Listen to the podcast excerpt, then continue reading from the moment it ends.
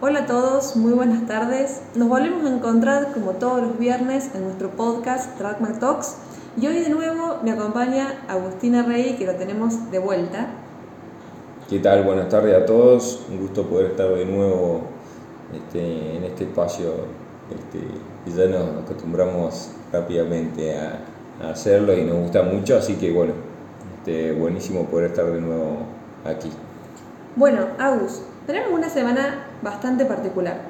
No estuvo exenta de novedades en el lado de los datos inflacionarios. Por ejemplo, tuvimos el dato de inflación acá, que estuvo en torno al 3,5, lo cual nos da una inflación acumulada alrededor del 42% hasta la fecha. Incluso fue más alta lo esperado con los controles de precios vigentes desde las últimas semanas de octubre. Así que fue sorpresivo y llamó algo la atención, a lo cual se sumó el dato de inflación en Estados Unidos, ¿no es cierto? Que volvió a sorprender al alza, es uno de los más altos de desde 1990, se ubicó en torno al 6.2 interanual, o sea que mensual estuvo cerca del 1% y la núcleo estuvo también en la misma dirección tocando máximos de nuevo. Así que fue una semana cargadita de novedades, pero eso no quita el momento clave en el cual nos encontramos, ¿Por qué? Porque estamos a un paso de las elecciones del domingo. Exactamente. Creo que un poco sobre la infla local, me parece ya lo habíamos dicho, eh, y, un poco me parece que el efecto, para resumirlo, según yo lo interpreto, es, en un momento lo hablamos, quizá los agentes se empiezan a adelantar. Entonces el viejo rezago histórico que nosotros notábamos de cuando había expansión de, monetaria a los 8 o 9 meses veíamos los efectos, creo que ese, paso ya hoy está más corto. Entonces en agosto dijimos, fue el punto más bajo del año, vamos a ver niveles más altos en adelante. Septiembre y octubre te lo está mostrando, se empieza a acelerar por encima incluso las proyecciones y eso creo que un poco es el efecto reflejo cada vez más rápido, porque en realidad, ya pasado en la historia argentina, siempre les la gente empieza a adoptar comportamientos cada vez más reflexivos. Entonces, la segunda vez la hace más rápido y así. O sea, la gimnasia empieza a operar ahí. También afuera por otras cosas. Pero si querés, vamos a la elección. ¿Qué la de este domingo es el tema de hoy en día? No podemos no hablar de eso, Agus.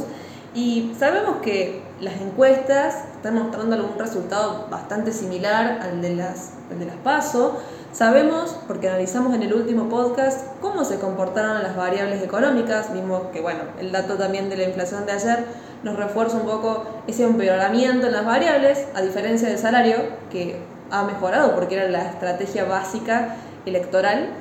Eh, pero con la confianza en el, en el gobierno por ahí deteriorándose. Entonces, con todo esto, nos pusimos a pensar con Agustín un poco en los escenarios post-electorales, independiente del resultado en sí, sino en cómo se van a organizar luego la coalición política, podríamos decirlo de esa forma, y el, típico, el tipo de políticas económicas que podremos esperar para cada tipo posible de escenario, llamémoslo así.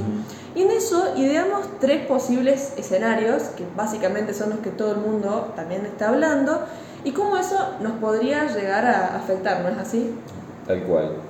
Uno de ellos es qué pasa si todo más o menos, si el gobierno llegara, no es lo que está marcando la encuesta última, ¿no? pero si, si llegara a recuperar algunos puntos respecto de las pasos y todo más o menos sigue igual, ¿qué es lo que eh, digamos, podríamos ver en ese caso? Cierta, la, la coalición de gobierno se mantendría con esas facturas quizá este, que ya empezamos a ver durante este, eh, esta semana, sí, entre las pasos y, y, la elección verdadera. Eh, algunos nombres, cambio algunos nombres, pero una distribución más o menos parecida entre este, peronistas y, y, y, K, digamos, dentro del gobierno. Guzmán se mantendría hasta cierto hasta el acuerdo con el FMI, quizá entrado primer trimestre del año que viene. Y digamos, cada uno, cada facción del, del, gobierno ajustado a su, a su narrativa, ¿no? O sea, interpretando los hechos respecto a cada uno a su, su visión y, no mucho más. Eh, ahora vamos a, después un poquito más adelante vemos sobre algunas variables que ya están en niveles de cierta presión que podríamos ver aún en este escenario cambios, ¿no? Pero ese sería un, políticamente hablando, sería más o menos la idea. En el que quizás nadie pierde, porque podemos pensar otros dos escenarios quizás un poco más distorsivos, llamémoslo así. Uno de ellos podríamos imaginarnos que eh, los kirchneristas dentro del penorismo toman control del gobierno dándole un poco continuidad a lo que pasó allá por 2011 y 2015 Podemos ver ahí, por supuesto, que los puestos económicos clave se reemplacen por figuras quizás un poco más alineadas con Cristina. Eh, y puede ser, bueno, imaginamos este escenario como, de hecho, uno de los que fueron más tenidos después del espacio. Todo el mundo especulaba con que esto sea el escenario más complicado y no deja de ser probable si quizás se logra un resultado mejor en algunos distritos que no son considerados como kirchneristas, por así decirlo. Este, este, escenario sería casi como una radicalización total, básicamente. Del, gobierno, va. Nos deja riesgos, por supuesto. Eh, podemos pensar en un acuerdo con el FMI que se atrase un poco más, en una economía que ante la falta de acuerdo, ante la falta de confianza, ante la falta de credibilidad, termine chocando, que venga de la mano de un espiral inflacionario tal que con los niveles de emisión monetaria que tenemos, con la inflación que está por ahí tapada y oculta, con demandas salariales que van a empezar a aumentar, va a seguir generando esas presiones inflacionarias que lo único que logran son mayor distorsión de precios relativos. Pero eso sería básicamente un escenario donde en la coalición gana más peso el kirchnerismo.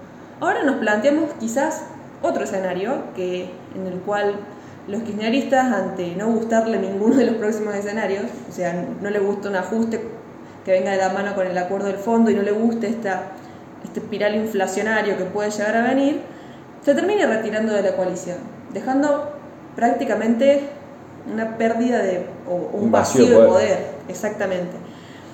Nos van a dejar los, los bloques de las cámaras baja y en el Senado eso, separados. Eso, hubo un, simulacro, creo yo, los días siguientes a la elección de las PASO reciente, donde hubo amenaza de renuncias, algunos cambios, digamos, rodaron algunas cabezas del lado del peronismo no acá. Entonces, creo que en Santa Cruz lo han hecho, han vaciado, digamos, de poder a algunos gobernadores que cuando se han distanciado, digamos, y cuando han tenido que dejar de ser eh, Néstor o Cristina eh, gobernadores o que controlaban el Ejecutivo, yo creo que ese un escenario posible.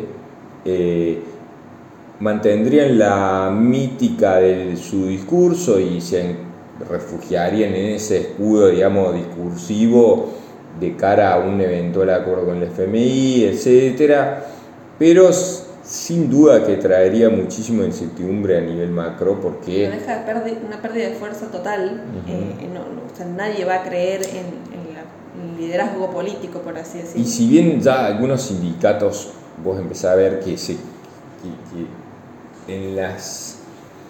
tímidamente salieron a despegarse de la facción K y apoyar a Fernández, ese recomodamiento quizá, no sé si reconstrucción de poder, pero por lo menos algún mínimo de, digamos, de gobernabilidad como para seguir tirando podría juntar con aquella parte del peronismo que no quiera radicalizarse junto a Cristina, quizá podría reconstruir algo de poder para seguir, pero demandaría unos, yo creo, un nivel de estrés que se sentiría, digamos, hasta que eso se acomode y se limpie, si se quiere, esa retirada. O sea, no sería una retirada prolija, económicamente hablando, ¿no?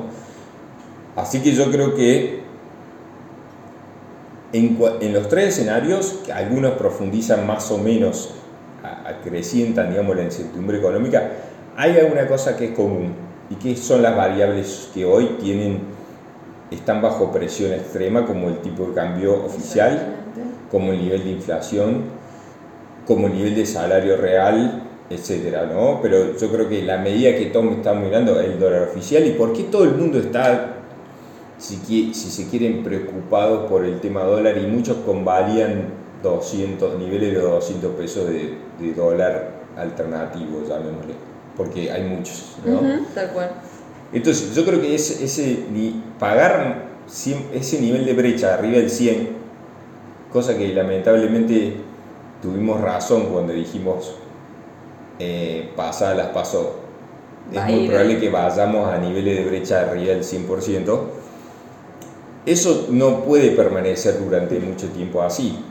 Lamentablemente, o no sé si lamentablemente, pero el mecanismo de, de disminución de la brecha más lógico sería que sube el oficial y no que baje el, el, MEPO líquida. O sea, el oficial se tiene que eh, reacomodar a un nivel más alto. Ahora, ¿cómo lo hace? Muy probable, por lo que todo el mundo, el consenso dice que va a ser gradualmente a una velocidad mayor, quizás 3-4% mensual. Ese, eso sí pasa, eh, bueno, sería a favor de bajar un poco la brecha. Quizá algo de sube tasas podrían haber, no son amigos, pero quizá en una situación extrema pueda pasar. Em, yo creo que, eh, y acá hay una cosa, los escenarios graves todo el mundo los conocemos y lo hemos leído todas estas semanas, ¿no? O sea, las cosas malas que pueden pasar que son, digamos, disparar, espiral inflacionaria, fogonazo inflacionario de tipo de cambio, de evaluación de un solo, de un solo movimiento, digamos, del oficial de un 20%, etcétera, ¿no? Ahora, yo lo que veo, hay algo que también, digamos, em, hay que pensar, es que quizá eh, recién conversamos con Carla antes de, comenzar este, este, podcast.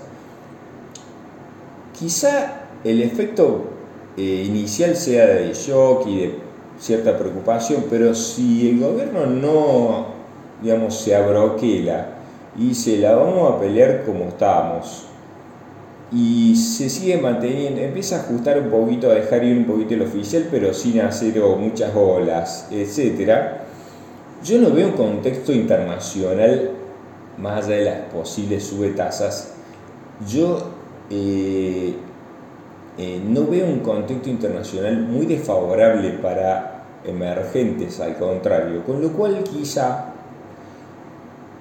yo no soy tan tremendista para los próximos meses en términos de contexto internacional. Y no nos olvidemos que hace muy poco, unos meses previo a un verano, todo el mundo pensamos que íbamos a chocar y no pasó. O sea, el gobierno una vez pasó el desierto hasta marzo sin chocar y eh, después quedamos todos comprados con dólar link que no pasó, jugados a una devaluación del oficial que no fue tal, etcétera.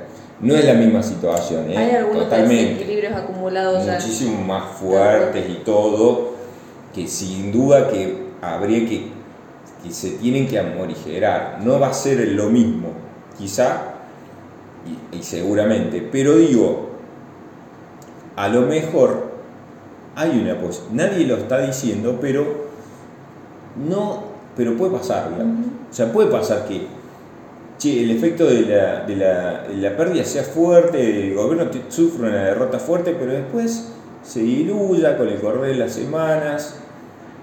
Y, si la bomba no explota pronto, empieza como a, ¿cómo te diría? Como a, a, a diluirse el efecto negativo, digamos, y hay que ver qué pasa después, ¿no? Quizá si se mueven no sé si decir inteligentemente, pero en, en una oportunidad lograron pasar la tormenta de verano que se avecinaba y todo contra todos los pronósticos. Entonces quizá, eh, no, digo que con esto haya que decir, che, estemos tranquilos, pero es un comentario ah, distinto quizá que sepamos de que no, a veces todo el concepto el consenso tiene eh, la razón. En eso te, me parece excelente aún la, la, aclaración, me parece volver a recordar la historia nos trae eh, también una perspectiva diferente. Lo cierto es que hoy por hoy nos encontramos con diferentes posibles escenarios, que de nuevo siempre se puede encontrar un término medio entre todos. Sabemos que hay algunas debilidades y distorsiones acumuladas, eso es básicamente un hecho, ¿no es cierto? Eh, y hay algo para hacer en eso. Entonces, si bien nos parece que no necesariamente tiene que ser catastrófico el resultado, porque a lo mejor en algún punto pueden lograr aguantar sin generar estos shocks eh, y estos desequilibrios que no solo impactan en lo económico, sino también en lo social, pero no dejemos de pensar de que es un momento clave en el cual estamos a un viernes previo al domingo electoral, la incertidumbre se apodera, por supuesto, de las personas y estamos todos especulando con lo que podría llegar a pasar. Hay algunas cosas que ambos coincidimos que, que van a suceder, o sea, va a haber un impacto en lo económico, no es que el camino va a ser llano, por supuesto, eh, y ahí nosotros nos imaginamos un escenario con algún cambio, quizás sí, en, en los nombres, con algún cambio en, en, en lo económico, con seguramente algún tipo de medida relacionada en el, al tipo de cambio. Lo que, lo, que le preocupa en general al consenso viene de la mano del cómo se puede llegar a implementar. Y ese cómo se va a llegar a implementar, quizás también a su vez viene un poco asociado de cómo terminan distribuidas las fuerzas y quién pese más para algún lado, y si esta radicalización o no, o más políticas más, podríamos decirle más suaves, más serenas, más estratégicas, eh, se, tomen y se lleven a cabo.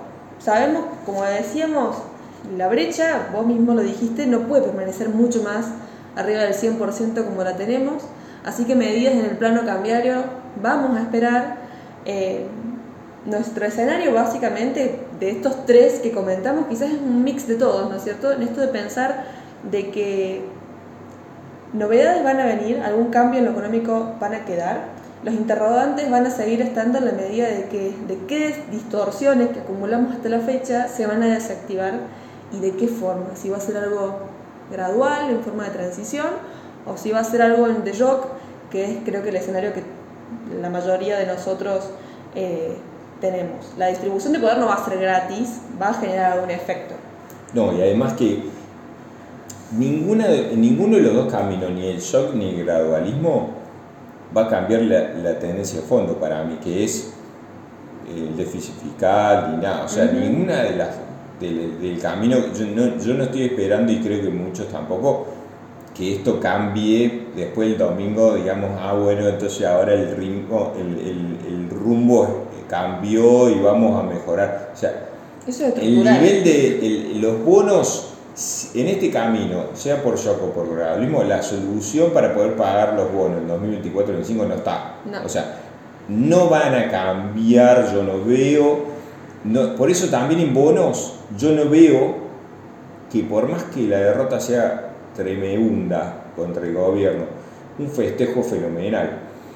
Y tampoco veo en acciones un 2013-2015. Exactamente. previo a, que vine, porque en aquella oportunidad la primera derrota de legislativas previa a que dos años después ganara Macri desencadenó un bull market argentino que de punta a punta, entrado los dos primeros años Macri, dio 10x, 3x. Eso no lo veo. ¿Por qué? Para mí, porque el apetito del de afuera no está, los fondos de afuera no los veo el standalone nos dañó muchísimo más de lo, que, nosotros creemos o que nosotros pensamos o, incluso pudiéramos eh, sospechar. Y esto lo he comprobado porque he hablado de, con fondos, hemos tenido conversaciones que, tienen mucho poder de fuego y, la verdad que el standalone nos, nos ha perjudicado enormemente. Entonces yo la, demanda afuera no la veo. Sí veo plata local que pueden quizá apostar ese cambio. Eh, históricamente estamos favorecidos por las, en las acciones, porque es muy difícil que durante tres años las acciones pierdan contra, contra el dólar. Así que, y es lo que estamos viendo este año, creo yo, el Merval por eso está mucho más, subió más del doble de lo que subió el dólar de MEP, si queremos. Yo creo que eso sí puede permanecer, porque las acciones están baratas, etc. De hecho, vimos hasta todo este tiempo una divergencia entre el comportamiento que tuvieron las acciones, quizás eh, esperando un poco bien lo que vos decís, versus el comportamiento que tuvieron los bonos, que básicamente responden a esta probabilidad, vamos a decirle, de default tan alta, porque no cambiaron las condiciones que permiten que pagar la deuda sea algo razonable de acá a unos pocos años. Entonces, quizá no haya un super trade en Argentina en los próximos 12, 24 meses, pero quizá sí valga la pena algunos papeles. Yo creo que eh, el que el que, el que hace esa apuesta o ya la hizo o que la va a hacer, tiene que ir por acciones y viene por Argentina y sabiendo, digamos, que estamos en el, quizá lo más riesgoso, pero no porque puedas perder o ganar, sino porque estás atado a variables que no, que no dependen de nosotros, que son políticas. Entonces, ante eso ante esa alternativa, quizás haya otros países, por eso lo de afuera no nos miran, porque hay otros países que están igual o quizá un poco más caros, pero no tienen ese factor de riesgo. Entonces dicen, no, vamos por acá, porque no va a venir un gobierno, un cambio de gobierno, un cambio de ministro, no me va a afectar mi inversión.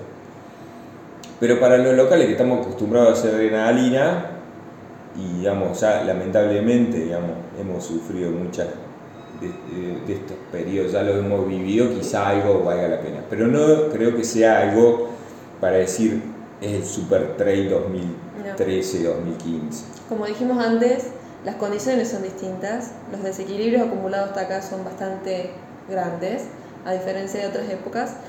Así que, bueno, no nos queda más que esperar hasta la semana que viene, eh, nos, parece, nos parecía apropiado, o no veo otro tema para tratar más importante que este por lo, todos los argentinos, eh, o tan en boca de todos, lo venimos percibiendo desde su lado con todas las conversaciones que hemos tenido con algunos de ustedes, así que nos parecía como interesante charlar de esto, de la visión que tenemos, de traer un poco de capaz de, luz y de ideas a un contexto de incertidumbre que está en sus niveles más altos, estando tan cerquita de las elecciones. La semana que viene esperemos tener un poco más de certezas o, un panorama más claro, quizás en la medida que lleguen las novedades, de cuál va a ser el camino a seguir, cómo respondemos en términos de carteras e inversiones frente a esos nuevos escenarios que se nos van a plantear de acá en adelante. Pero bueno, ese fue nuestro humilde aporte. Exactamente. También un poco, este, no quería dejar de, mencionar eh, algunos de estos conceptos eh, los escuchamos en las charlas de Zukovicki que dio para nosotros el lunes en Río Cuarto y el martes en Jesús María eh, junto a Compass estuvo muy bueno, lo recomiendo, está la grabación en YouTube, lo, pueden ver, está muy interesante, si lo pueden ver antes del domingo quizás sea más rico que verlo después, pero igual siempre escucharlo a Zukovicki te deja varias cosas para pensar y para después rever, pero eh, eso estuvo muy bueno y, nada, veremos la semana que viene, buen fin de semana y nos esperamos, nos esperamos en el próximo podcast a ver con qué novedades venimos. Les mandamos un gran abrazo a todos y les deseamos un excelente fin de semana. Un abrazo. Un abrazo.